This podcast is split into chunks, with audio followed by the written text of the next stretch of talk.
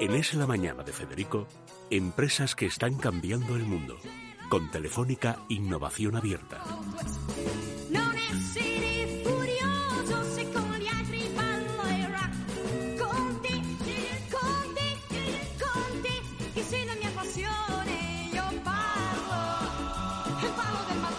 Bueno, esto nos lo tienen que explicar Totalmente. porque además somos consumidores. Nos gusta bastante comprar y nos gusta comprar rápido.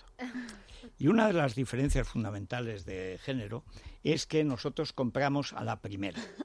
Y en cambio, vosotras no compréis a la primera. Veis a la primera, a lo mejor cogéis a la primera, vais a devolver y tal vez a la segunda, tercera o cuarta, entonces ya tal. Si alguien me explicara el misterio de esa diferencia, yo no sé, Seguridad, Cristina yo. Pombo, yo te, te proclamo la mayor sabia de la historia.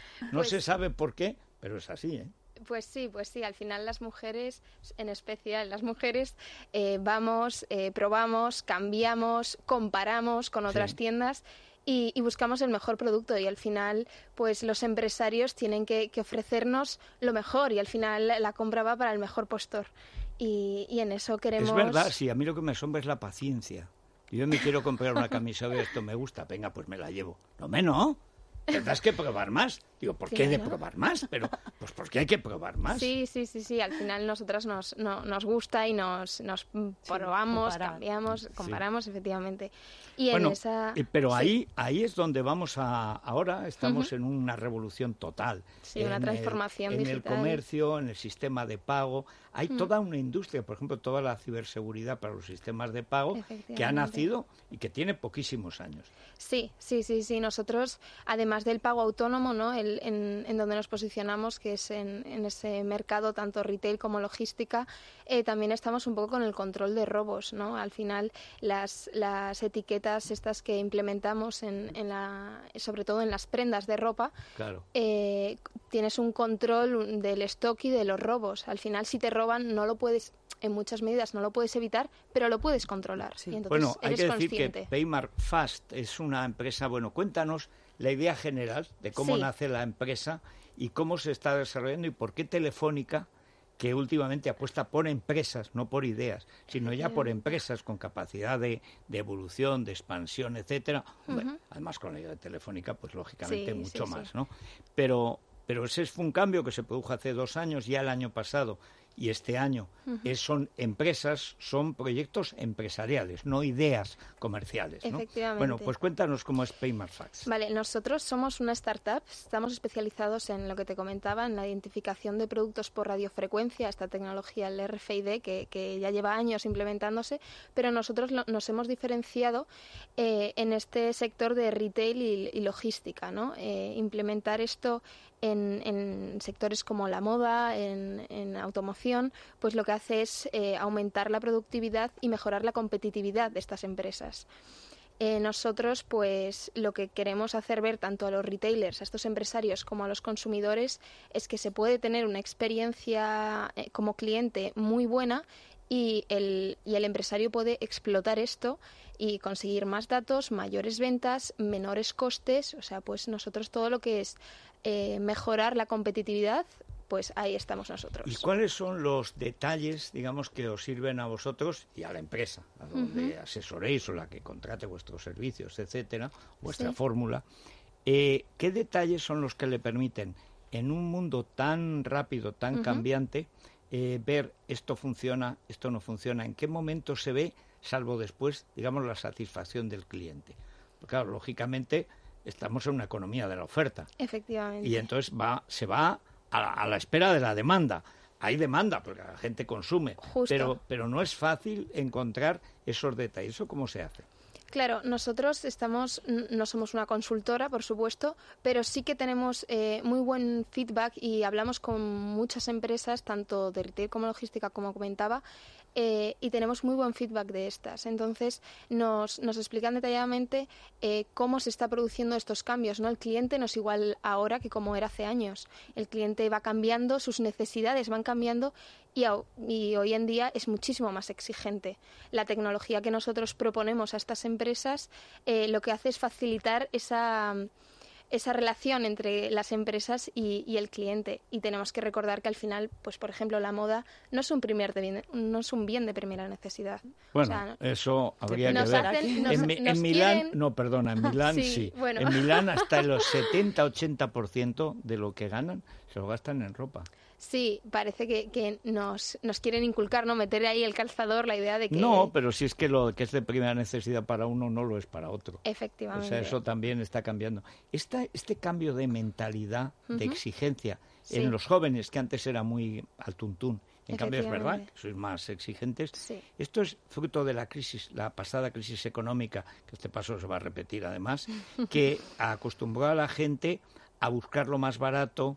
Es cuando se dispara la venta por Internet, que, ahorra muchos costes, etcétera. Ahí ha habido un cambio en muy pocos años. Esto es hace siete años cuando Sí. fue la crisis.